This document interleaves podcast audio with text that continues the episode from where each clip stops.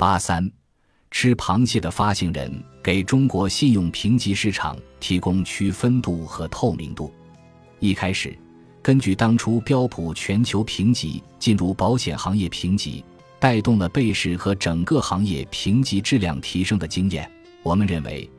标普信评的高质量评级会让优质发行人有积极意愿取得标普信评的评级。已和其他 A 起步的国内评级区别开来，而且标普信评 Triple A 的评级非常少，含金量高。但是，我们遇到的很多反馈是，很多优质的发行人在国内享有的地位是超级甲方，他们不需要任何评级机构给他们的信用做加持，而且发债通常以包销的方式进行，不是市场定价。评级更多是为了满足入库和质押需要。另外，标普信评历史短，公开评级少，缺乏低评级的公开评级证明标普信评的区分度，所以发行人对于标普信评的评级还是存疑的。所以，第一年取得标普信评评级的只有寥寥几位发行人：工银租赁、上海农商行和泸州银行。一年后。泸州银行评级到期了，没有再续合同。二零二一年比较突破性的评级是中建思路和中建基础。中建思路的评级是 S，中建基础的评级是 S 加。这和其他国内评级机构授予的 AA 评级比较低了二级，有一定的区分度。大部分公开了标普信评评级的发行人。都是标普全球评级在中国或者国外的客户，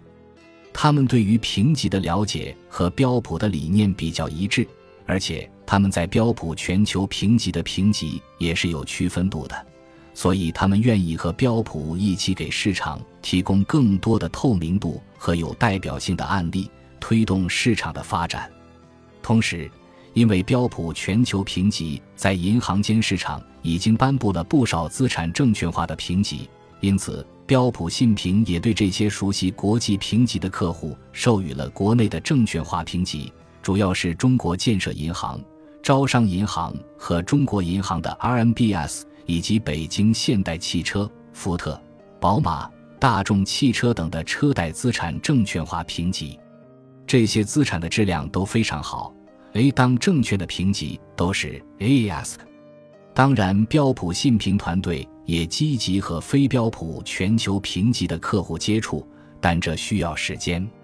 我觉得主要问题有三个：第一，从投资者角度，信用评级现在在国内资本市场并不是必备条件之一，没有在定价和吸引投资者方面起到作用；第二，在高评级盛行的市场。发行人还是不愿意与众不同，取得一个较低的评级，大家都有木秀于林、风必摧之的担心。第三，即使和标普信评建立了合作关系，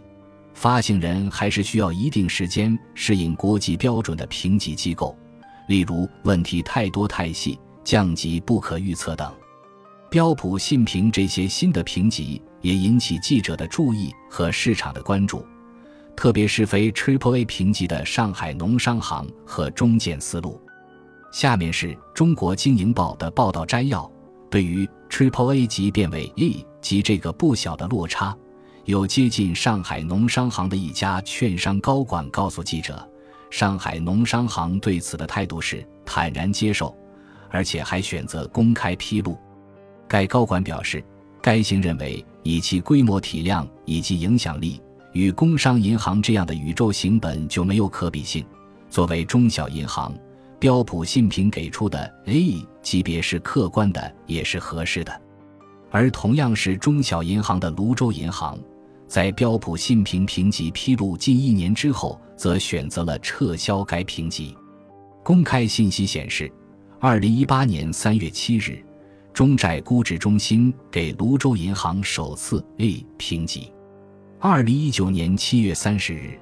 标普信评受托评定泸州银行主体信用等级为 BBB，展望为稳定。此级别在标普信评评级序列当中与 A 中间隔着四个级别。彼时，泸州银行亦选择了公开发布这一评定结果。拐点出现在二零二零年六月二十四日，标普信评宣布，因客户表示不再需要保留评级，撤销泸州银行 BBB 的主体信用等级，并同时强调，撤销前的等级和展望恰当反映了标普信评对该行的信用观点。撤销之后的一个月，二零二零年七月二十七日。泸州银行的国内评级大公国际给出了 AA 级别，三个月之后的二零二零年十一月二日，更上一层楼，东方金城给出了 AA 加评级。相对于金融机构，标普信评的工商企业客户选择公开评级的更为罕见。中建丝路建设投资有限公司是第一家。二零二零年十二月二十八日，标普信评宣布。中建丝路主体信用等级为 A 级，展望为稳定。中建丝路为中国建筑的全资子公司，是中建股份在新丝绸之路经济带沿线地区最重要的投融资建设集团，同时也担任着中建股份西北区域总部引领、统筹、协调职能，致力于打造一流投资商、高端建造商、特色运营商。助力中建集团打造世界一流企业。中建丝路成立于二零一六年，此前并未在国内做过委托评级，其首次评级即选择了标普信评。